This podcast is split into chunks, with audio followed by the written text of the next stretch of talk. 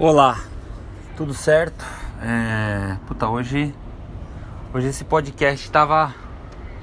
Eu pensei umas 3, 4 vezes antes de gravar esse áudio e eu queria falar uma pancada de coisa e eu tava totalmente desorganizado e eu não conseguia ter uma linha de raciocínio para poder gravar direito e acho que agora eu consegui. Porque banho, eu saio pra andar, dei uma volta, tá, não sei o que, e banho pra mim é tipo o meu momento de é, é bizarro, assim, como eu penso no banho, como funcionam as coisas. E eu decidi que eu vou fazer um áudio, um podcast sobre o sucesso é uma decisão e eu vou explicar o porquê. Antes de explicar o porquê, é, eu quero contar uma historinha que acho que pouca gente sabe. É, acho que eu não contei aqui ainda. Mas eu queria contar uma historinha da minha vida bem rápida, assim, bem resumida. É, eu sempre fui um aluno, med aluno, mediano na escola, eu sempre tive muito boa vontade, eu gostava de ir para escola, mas eu não gostava exatamente de estudar. Por que, que eu não gostava de estudar? Porque minha mãe dizia desde criança que eu não prestava atenção, que eu não sabia as coisas, que eu não gostava de estudar e que eu não gostava de estudar porque ela sempre achou, que ela sempre me comparou com ela e eu sempre estudei menos que ela. E isso acabou se tornando uma realidade para mim. Então a primeira dica eu queria dar nesse podcast é cuidado com o que as pessoas falam de você e você acredita, principalmente na tua infância, enquanto você está descobrindo a vida. Depois você até consegue mudar a opinião, mas quando você é novo, cuidado com o que você acreditou do que disseram de você, que você era, como você parecia, quem, quem que você era e o que você fazia. É... E eu acreditei nisso. E no fundo eu acabei fazendo isso. Eu acabei levando o basquete muito a sério, pouco a escola a sério. Nunca fui o pior aluno, mas também passei longe de ser o melhor. Fora o segundo, primeiro, o primeiro e segundo colegial, que eu fui muito bom aluno, porque eu namorava uma menina que era mó nerd. E eu queria ser nerd igual a ela, e me inspirava nela e eu arregaçava, eu ia mó bem. Estava na primeira carteira e eu sabia tudo. Eu estudava menos que ela e tirava uma nota mais alta que ela. E ninguém entendia nada, nem eu. Mas foda-se, é isso aí. E aí depois disso eu comecei a faculdade o basquete não deu certo, eu fiquei baixo, meu joelho não funcionava quanto deveria, é, eu não era bom bastante e não funcionou no basquete. E aí meu pai tinha uma empresa na época e eu era, eu teoricamente era herdeiro e eu fui estudar administração e aí eu fiz três anos, acho, de uma das piores fases da minha vida foram os três anos que eu passei na FAAP cursando administração. Aliás, eu não cursava, eu não ia, não sabia, não gostava, não gostava da galera, não gostava do clima. Eu me divertia, mas para estudar assim, tipo, não, não era minha. E me senti uma bosta, porque todo mundo fazia faculdade na minha época, não tinha ninguém que não fazia e eu fui o primeiro a largar, assim. Da minha galera, não primeiro, mas da minha galera, tipo assim, até os vagabundaço, os caras eram muito pior que eu, os caras chegaram a se formar em qualquer lugar aí. E eu nunca me formei, eu larguei a faculdade no meio e aí eu de novo fui crucificado como o cara que não tinha faculdade, que não quer conseguir nada na vida, que não quer ser ninguém, que quer ter uma vida decente. E era isso aí. E aí eu fui embora, mandado embora. No, isso acho que ninguém sabe. Porque eu nunca conto, porque foi, é, foi tão curto, tão pouco, tão irrelevante, que eu fui mandado embora do meu primeiro emprego depois de um mês de emprego. É. É, era um emprego na Bolsa de Valores, uma, uma, corretora. E eu trabalhei um mês e eu gostava, mas comecei a não gostar mais. E aí um belo dia uma menina que era toda Mariana, uma gordinha, mó bonitinha, mó gente fina, me chamou, achava a Mário máximo, assim, ela tinha feito FAP também, papapá. Ela chegou pra mim e falou, ah, Daniel, deixa eu te falar uma parada. É... Você não tá desempenhando o que a gente esperou que você desempenhasse e tal a gente percebe que você tem outro foco na vida, você tem outra, outra cabeça, você tá tipo anos luz daqui. A gente decidiu te desligar. Deu meu salário tipo de um conto e 300 e falou tchau, sei lá quanto que era, alguma coisa assim, conto e alguma coisa e tchau, adeus. Eu chorei, falei: "Não, mano. Eu consigo me superar". Ela não, a gente já decidiu, é isso aí, tchau. Obrigado. Eu chorei, ela meio que quase chorou também, mas achei ela uma filha da puta e foi embora. Coitada, ela não tinha culpa. Ela fez, foi uma das melhores coisas que ela fez por mim foi me tirar do mercado de ações. Mal sabia ela, mas ok. Ou sabia, sei lá também. Ela era super nova, eu tinha, sei lá, 18, 19, não, tinha uns 19.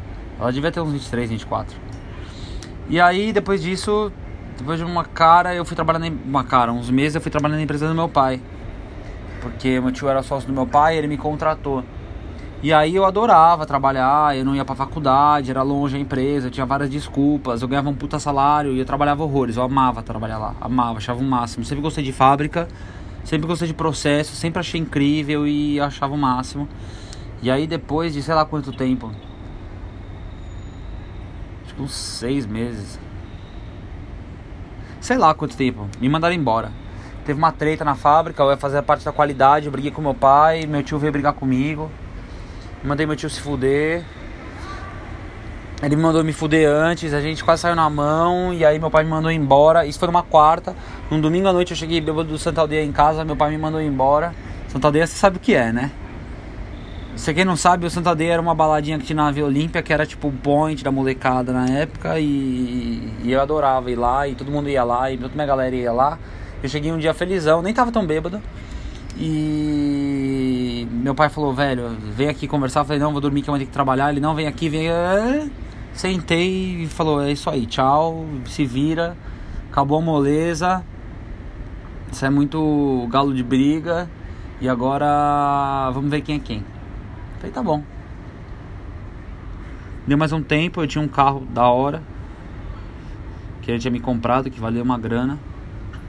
Virei pra minha mãe e falei, mano, vamos vender esse carro eu falei, mano, ou falei, sei lá, vamos vender esse carro que eu vou morar no Canadá. Aí fui pro Canadá, fui morar em Toronto. É... Puta, foi mó. Essa viagem foi mó, mó fita, depois eu posso contar ela inteira. Mas.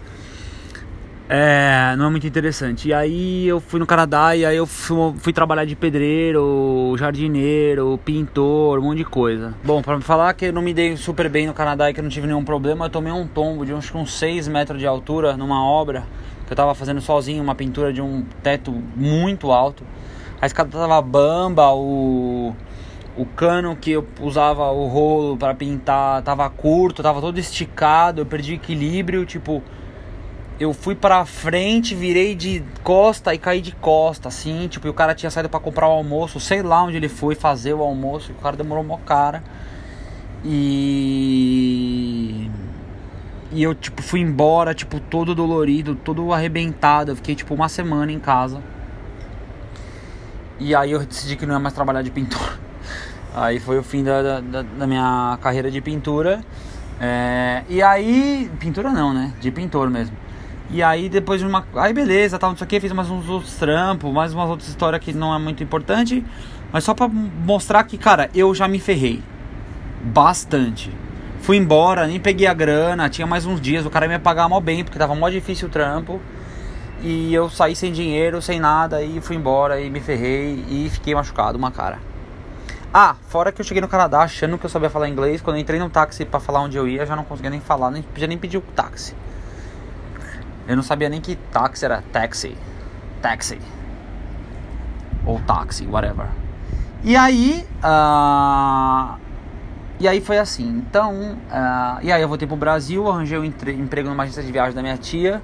Fiquei um ano e meio lá. Quando eu tava ficando bom na parada, ela falou assim: Olha, seu tio perdeu o emprego, eu vou precisar te desligar porque o seu salário, que era tipo 800 reais de fixo, eu vou precisar. Mais o que você ganha de comissão dos meus clientes aqui dava tipo lá uns 2 pau e meio, 3 pau na época. Isso foi 2008. 2008. 2008 2009. Final de dois, Final de 2009. Setembro de 2009. Falou, ó, tchau. Aí eu falei, puta, fudeu, né, meu? Em dias eu já tava trabalhando com a minha própria agência. Comecei a vender, comecei a fazer dinheiro tal, não sei o que, fiz dinheiro pra cacete, sei lá, fiz na época acho que uns 30, 40 pau e tipo em 3 meses, que na época era muito dinheiro. Puta, fui pra Punta del Leste, comprei um monte de coisa, passei um mês na Riviera, gastei mais uma bala absurda fiz um monte de estripulia, acabei com o dinheiro. Tipo, final de janeiro, começo de fevereiro já não tinha mais nada de dinheiro. Nada. E aí foi a primeira vez que eu quebrei mesmo, assim. Tipo, não é que eu fiquei sem dinheirinho. Eu tinha dinheiro, eu tinha visto dinheiro, senti o poder e tomei uma chumbada. E aí fiquei mais meses sem vender. A primeira passagem aérea que eu vendi, que eu nunca vou esquecer, foi uma amiga minha, Jéssica Câmara, é, que tinha uma agência de DJ na época, que comprou a passagem pro DJ que ela namorava, o Aaron Love. É, que era um rapper, mó gente boa e do hip hop e tal, não sei o que. Ia comprar uma passagem pra esse cara, acho que pra Florianópolis, algum lugar assim no sul, e eu ganhei 24 reais esse dia. Eu juro por Deus que eu ajoelhei, depois de meses sem ganhar um real, eu ajoelhei e chorei, que eu não acreditava que eu tinha ganhado 24 reais. Assim, falei, nossa, velho, agora eu, as coisas voltaram a funcionar. Assim, tinha sido uma zica gigante que eu não sabia o que fazer. Bom, depois de quase minutos, 11 minutos contando todas essas tristezas, é, depois eu fiquei anos na agência, foi tudo bem e tal, não sei o que. Depois de uma cara, é, eu noivei, meu noivado durou um mês, porque eu desisti, e várias outras perdas que eu tive na vida assim. É, mas eu nunca desisti, eu nunca desisti, nunca desisti. É, e aí eu tinha um sonho de poder fazer palestra, poder fazer seminário, disseminar o conhecimento que eu estava aprendendo na época, que não é o que eu sei hoje. É uma outra base que tipo funcionava muito pouco, mas já era alguma coisa. E aí eu fui, eu comprei um serviço de uma empresa chamada Prudential, uma das maiores empresas do mundo. E quando eu comprei, o cara que eu comprei, ele meio que me deu a oportunidade de começar a trabalhar lá. Eu esqueci do meu sonho e fui atrás de dinheiro. E nessa mesma época eu conheci uma menina que tinha dois filhos, e aí eu entrei numa empresa, fechei uma empresa, entrei em outra. É, fiquei três anos nessa empresa e foi a pior decisão de carreira que eu tomei. Apesar de ter aprendido muito, muito do que eu sei na vida eu aprendi lá por diversos motivos, porque eu sofri muito no começo, porque eu não gostava das pessoas lá, a maioria delas, principalmente do meu chefe, eu odiava o cara. O cara, antes de eu começar a trabalhar, eu já tinha percebido que eu tinha feito uma cagada, só que eu já tinha fechado minha empresa eu não queria dar o braço a torcer. Isso é um defeito que eu tenho, assim, tipo... É muito difícil olhar para a situação e falar, puta, eu perdi. Puta, errei. E isso me custou muito tempo e muito dinheiro várias vezes na vida, mas como eu nunca desisti, eu sempre, tipo, me esforcei para ser melhor, para melhorar, para tudo. Uh, de alguma forma, todas as minhas dificuldades, elas serviram uh, muito para eu me superar. Então eu não, apesar de de certa forma eu ter, é, sei lá, eu não valorizar eh, as decisões erradas que eu tomei, porque eu acho que eu podia ter tomado decisões muito melhores e sem dúvida podia. Como eu sempre me esforcei para ser melhor e para fazer as coisas darem certo, independente da situação, é, eu consegui extrair muitas vezes boas coisas de más situações ou situações extremamente desfavoráveis. E foi aí que eu aprendi a vender, e foi aí que hoje, de certa forma, eu ganho o meu dinheiro ajudando as pessoas e ajudando as pessoas, as pessoas a venderem e a organizarem o seu negócio, porque foi um período que eu tive muita dificuldade, eu não gostava e eu tive que me superar em diversos sentidos. Eu estudei muito, assim, estudei muito, muito menos do que eu estudo hoje, mas eu mudei muito a minha vida assim. Eu tinha uma vida muito boêmia, de muitas festas, de muitas saídas, e foi aonde eu consegui começar a estudar a mente, começar a entender como funcionava a vida e a mente, e comecei a estudar tanto administração, gestão, a, a, a, a mim mesmo, começar a me entender muito mais, comecei a me colocar na vida. E bom, cheguei acho que no ponto principal assim. E Tá, e aí esse período da prudência foi um período muito difícil para mim, porque além uh, da empresa e tal, não sei o que, eu consegui um outro trampo onde eu basicamente construí do zero com outro cara que na época era meu amigo, um escritório de advocacia para ele. Durante um ano e meio a gente trabalhou bizarramente para fazer aquela porra acontecer e hoje aconteceu e hoje isso me dá uma boa renda mensal passiva que eu tenho. Uh, e apesar de não falar mais com o cara, a gente teve várias divergências. É, a gente tem uma relação extremamente política, mas uh, isso me ajudou muito a me superar e eu ensinei ele a negociar. E ele tinha a parte técnica e eu tinha os clientes e a gente fez um negócio acontecer. E eu também ajudei ele a estruturar o negócio dele com várias estratégias e tal do que eu tinha aprendido. E hoje ele é o que é e eu, graças a Deus, tenho essa. e o meu esforço também, tenho essa renda que pode me garantir muitas, muitos testes, muitas aventuras. Uh, e eu sou muito grato a mim mesmo e inclusive a ele por, por, pela oportunidade, pela vontade, porque ele também fez a parte dele muito bem feita. E foi isso foi ao mesmo tempo com a Prudential, assim, foi dos três anos que eu fiquei na Prudential, um ano e meio foi com esse cara, trabalhando em dois lugares. E eu, no, nos primeiros. Acho que o relacionamento demorou uns oito meses para acabar. Eu tive a minha pior perda, entre aspas, amorosa, assim. Porque essa menina eu gostei muito dela. Uh, e ela também tinha dois filhos já. E eu tratava os filhos dela como se fossem meus filhos. Então a separação não foi tipo, ah, minha namorada, tchau, foda-se foi tipo uma coisa meio de família, assim. A gente morava junto, na nossa casa.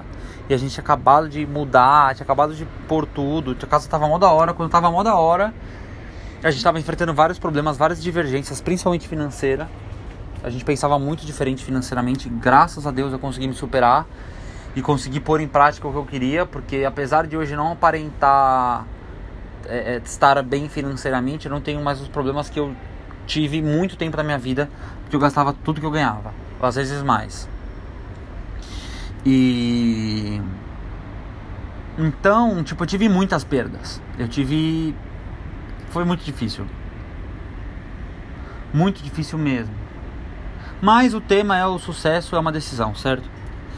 E só que o que eu aprendi com tudo isso? Que toda vez que eu me fudia, eu decidia que eu ia fazer melhor. Toda vez que eu me ferrava, eu decidia que eu ia dar certo, que eu ia dar certo, que eu ia dar certo, que era uma decisão que eu tomava diariamente. O sucesso não é uma decisão que você toma uma vez. Se comprometer com as coisas, seja com namorada, com namorado, com pai, com família, com qualquer coisa, não é uma decisão que você toma uma vez e espera acontecer e as coisas acontecem. Não. É uma decisão diária. É um pensamento diário, onde você se cobra, onde você de certa forma se chicoteia, onde de certa forma você se sente mal, onde de certa forma você. Quando você quer muito da vida, a vida exige muito de você. Quando você quer atingir o melhor, quando você quer ir atrás uh, uh, uh, dos seus sonhos, dos seus desejos e você se desafia e desafia o que é de comum acordo para todas as pessoas, você tem que se superar o tempo todo e você tem que agir uh, de acordo com diversas uh, uh, barreiras e situações, que não era essa a palavra, mas eu não consegui achar. E você é diferente de você ter aquele trampinho que você vai de segunda a sexta, passa o final de semana, ganha seu dinheirinho e aprende a viver com isso. Quando você se desafia mesmo, quando você está perseguindo um sonho, você toma muita pancada porque as pessoas duvidam de você, as pessoas duvidam delas, elas vão duvidar de você, elas vão falar que você é louco, elas vão falar que não vai dar certo, elas vão falar que você tá dando passo maior que a perna. Elas vão falar coisas tipo assim que vão te toda hora te desmerecer, te deixar em dúvida. Você liga a TV, você só vê problema, você só vê que a economia está descendo, que tem problema, que tem corrupção, que tem assalto, que tem morte, que tem enchente que tá sol, que tá frio, é sempre tudo um problema, tudo é sempre visto com problema e você, de certa forma, já tem outros problemas, você tá sempre querendo se superar mais e mais, porque você não tá é, contente com a situação, você quer algo muito maior, muito melhor. E eu não estou falando de ter 10 milhões na conta, render 100 pau por mês, numa aplicação aí, e você viver bem. Não, não é esse meu sonho, não é essa minha vontade, não é desse tipo de vida que eu estou falando. Se esse é seu sonho, se essa é sua vontade só, me desculpa, esse áudio pode ser que não seja para você. É, os meus desejos, os meus sonhos, o que é sucesso para mim é poder ter uma, um, uma expansão financeira muito maior que 10 milhões, poder ajudar muita gente, poder empregar muita gente e poder principalmente ajudar essas pessoas a operarem certo na vida. Porque o que eu mais vejo, o que eu mais percebo é que as pessoas sofrem. E tem muita gente sorrindo, fazendo que é feliz, dizendo que tá tudo bem e no fundo não tá. E pouca gente admite. Às vezes você não admite isso nem pra você. E por que, que eu sei isso? Porque várias vezes eu achei que eu tava bem, ou tava me dizendo que eu tava bem, mas não tava. E hoje, hoje, no dia de hoje, dia 19 de dezembro, se não me engano, 18 ou 19, 19, eu tive mais uma cognição dessa, onde eu vi que, cara, eu tava com o alvo errado. Eu tava esperando uma coisa de uma situação que não era aquilo. E que eu de novo tive que tomar uma puta decisão do tipo, cara, não é isso. Obrigado, tchau, Daniel. Humildade, põe no bolso e segue em frente. Então, a decisão é uma coisa que você vai fazer o tempo todo. Você vai ter que tomar o tempo todo em cada pequena atitude. O copo d'água que você tem que levantar para tomar, que você não tomou, que você tem que tomar. As vitaminas que você tem que tomar para manter o corpo funcionando, porque vitamina não é suplemento, vitamina é alimento e ajuda muito. Para quem não, não faz uso de vitamina é, diariamente, constantemente, em alta dosagem, eu te recomendo porque a sensação física é outra. Uh, a decisão de se alimentar bem, a decisão de, para mim, eu cortei o glúten foi uma coisa muito difícil e eu cortei faz pouco tempo, porque eu sempre tive problema de pele e eu sempre tomei remédio, fiz de tudo, cacete, não sei o que. Só que depois de um tempo eu larguei porque eu não aguentei mais, porque o remédio me fazia mal, me, dava efeito colateral e uma outra pancada de coisa. E eu acabei desistindo uh, de remédio, de, desse tipo de, de, saída para as coisas melhorarem. E aí eu escutando um cara que chama Frank Soares no YouTube, ele tem quase 1.600 vídeos sobre metabolismo. Eu comecei a pesquisar, tipo, sobre problemas de pele e tal, não sei o que. E eu descobri que o problema de pele ele vem basicamente do intestino, que é o que hoje em dia a nova medicina chama de segundo cérebro. E que esse problema, ele basicamente, se você, se o organismo não consegue expelir as impurezas que são necessárias pelo próprio intestino, né? Se você é que você me entendeu, você acaba expelindo pela pele, que é o segundo maior, eh, que, que aliás, que é o segundo órgão excretor do organismo e é o maior organismo uh, vivo, o maior órgão do organismo. E aí uh, eu simplesmente me toquei que, cara, minha pele colocava para fora todas as impurezas que eu basicamente não conseguia metabolizar com o que eu estava me alimentando e sim, eu descobri isso pelo YouTube, pesquisando, e deu super certo e mudou muita coisa para mim. E hoje a minha pele é muito melhor, inclusive o meu rendimento, e eu persigo essa questão de rendimento bravamente. Meu rendimento na vida em si é muito maior, o meu sono e tudo mais é muito melhor, eu rendo muito mais porque eu não ingiro mais glúten. Se eu ingiro é muito pequena quantidade e eu já sinto uh, uh, os malefícios assim, é muito louco. E aí eu acabei conhecendo uma, uma menina que é filha da, de, uma, de uma empresária que eu presto uma consultoria no negócio dela. E ela me contou sobre a intolerância a glúten dela, como ela fica, e eu entendi o quanto mal o glúten faz, que eu nunca tinha nem escutado falar real dos problemas de quem tem intolerância a glúten, ou porque você nasceu com isso, ou que você acabou desenvolvendo, e tem isso em vários gradientes, em maior ou menor grau.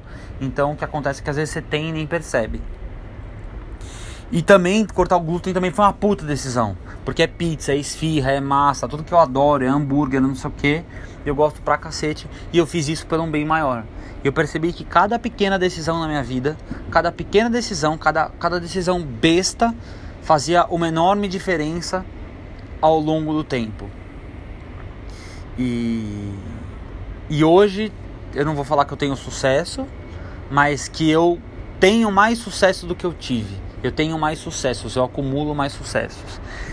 E uma outra decisão que eu fiz, que essa também foi uma das maiores da minha vida, eu estou para abrir uma empresa, inclusive quem quiser de alguma forma colaborar com isso, eu preciso de mão de obra, eu preciso de sócio, eu, não, eu acho que não preciso mais, porque eu consegui um cara essa semana, mas eu estou abrindo uma empresa que é da Suécia, chamada Performia, que é de contratação, RH, treinamento e tudo mais. E um dia o dono dessa empresa, que é uma das maiores empresas de contratação da Europa, me ligou. Foi. Isso foi em agosto ou setembro desse ano. Eu conheço ele por uns congressos que eu fui em Aruba. Eu já participei de dois congressos com ele e agora, em final de março, começo de abril, eu vou de novo para o Caribe para um outro congresso. Quem quiser ir sobre negócios, expansão de negócio, tá mais que convidado. É uma semana no navio, você vai gastar mais ou menos aí uns 7, 8 mil reais, pelo menos, fora os seus gastos, qualquer outra coisa que você vai fazer, mas pelo menos uns 7, 8 pau você vai gastar. Mas eu te recomendo porque é life changing, você muda a sua vida completamente. E é, é a quarta vez que eu vou e a terceira vez para este evento com esses mesmos caras e eles são tipo reatores nucleares de conhecimento e sucesso. que esse cara me ligou e falou assim, olha, basicamente, Daniel, você tem várias qualidades, isso, isso, blá, blá, blá, blá, só que você tem um problema, você é muito autocrítico. Só que você não é só autocrítico, você é muito crítico com as outras coisas em si. O que acontece, eu fiz um teste, e que inclusive, quem quiser fazer esse teste comigo, inclusive, eu tenho a licença hoje em dia, e esse teste ele vai chegar para mim, o meu software, né, a minha senha e tudo vai chegar para mim na, provavelmente na quarta-feira que vem, não hoje, na semana que vem. Então, quem tiver afim agora no começo de janeiro, eu devo estar um pouco corrido porque eu vou dar uma palestra no, no Sírio Libanês no hospital no dia 30 de janeiro. Depois eu vou para Miami. Mas uh, ah, ah, para umas 5 pessoas eu consigo pelo menos fazer o teste e te ajudar com algum tipo de mentoria que você queira, que você precise. Tá aqui o recado. Uh, e aí esse cara falou assim, cara, você olha muito pro problema. E deixa eu te explicar uma coisa sobre a vida. Nossa, eu sentei e tudo que esse cara falou nessa ligação de uma hora e meia, eu anotei. Eu tenho essa ligação anotada até hoje. E esse cara falou assim: quando você tem um problema com máquinas, com coisas do universo físico, é ótimo para você olhar, ou quando você olha para o problema e vai lá e resolve o problema. Mas quando você lida com pessoas, você não pode olhar para o problema, você tem que olhar para a solução. Você tem que validar as pessoas pelas coisas boas que elas fazem e não ficar olhando para as coisas ruins que elas têm.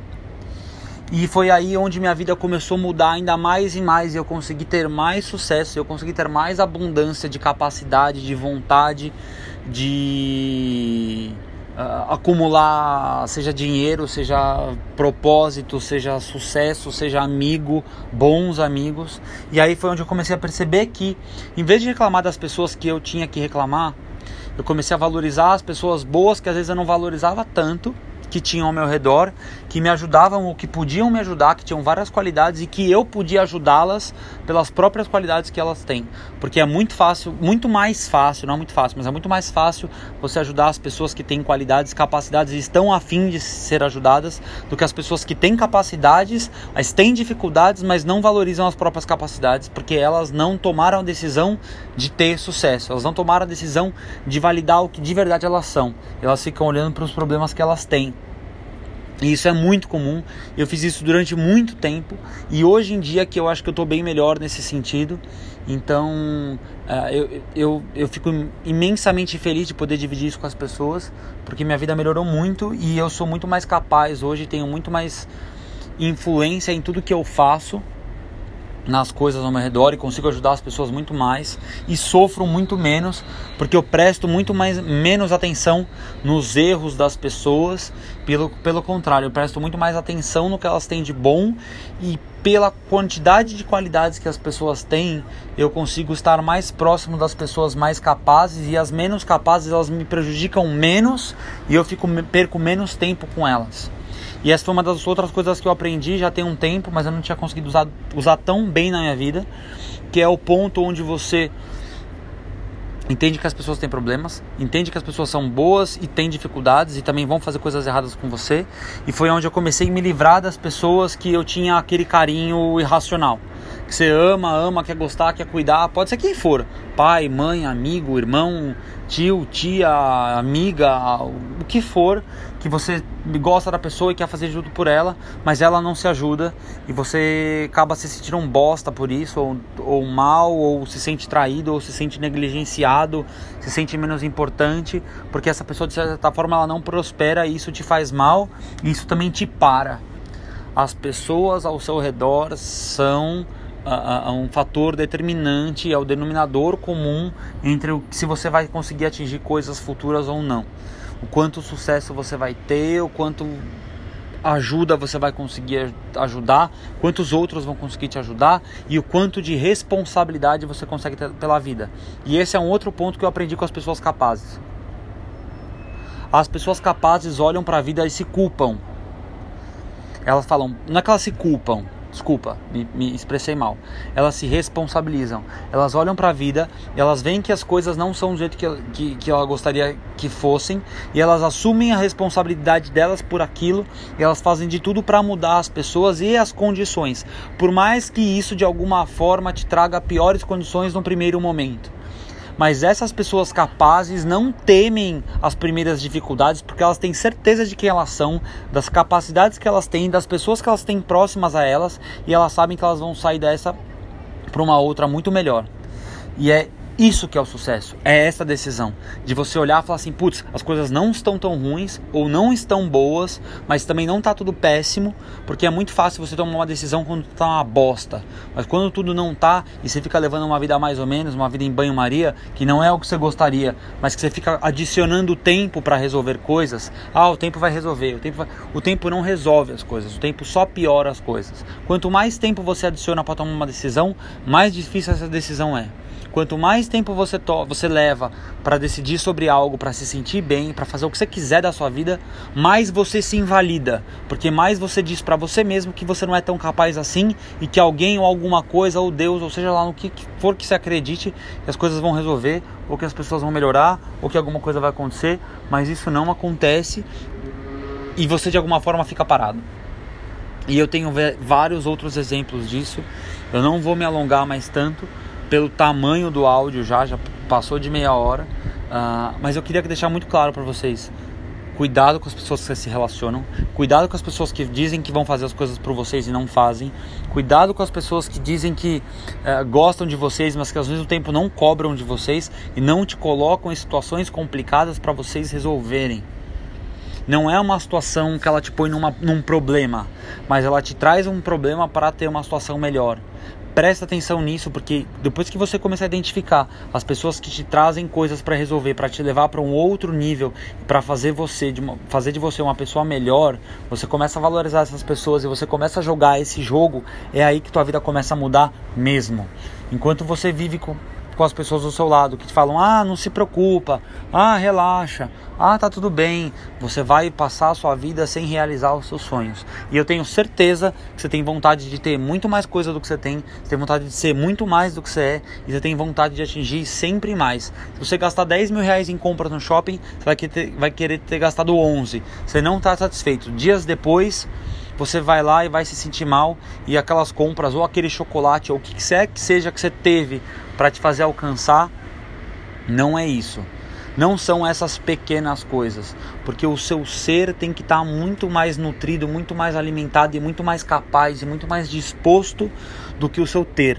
O seu ter é, sua questão de alcance é basicamente a, a, a, alinhada pela pessoa que você é, como você se sente antes de ter. Se você tiver que ter um dia alguma coisa, um carro, uma bolsa, uma viagem, alguma coisa para se sentir capaz, na verdade aquilo não é uma capacidade sua, é só uma ilusão.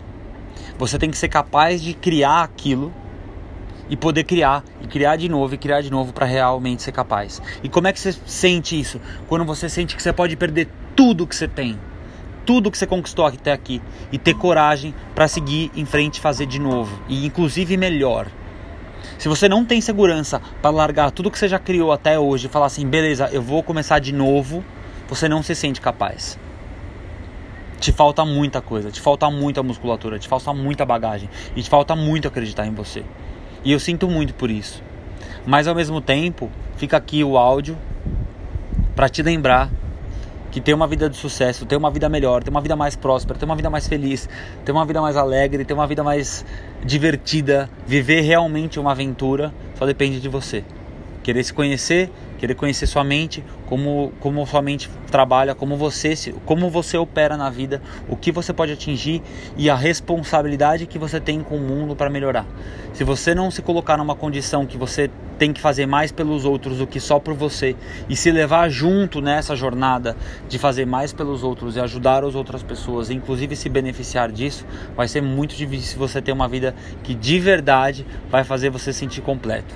O máximo que você vai ter vai ter um bom carro, uma boa casa, mas de alguma forma vai sempre te faltar. E aí pode ser que você seja aquela pessoa de família rica e de sucesso que acaba se matando ou acaba entrando nas drogas e exemplos aí não faltam, como a Amy Winehouse o Michael Jackson, o próprio Chorão e tantos outros que tiveram tanta coisa e ninguém nunca entendeu o que aconteceu.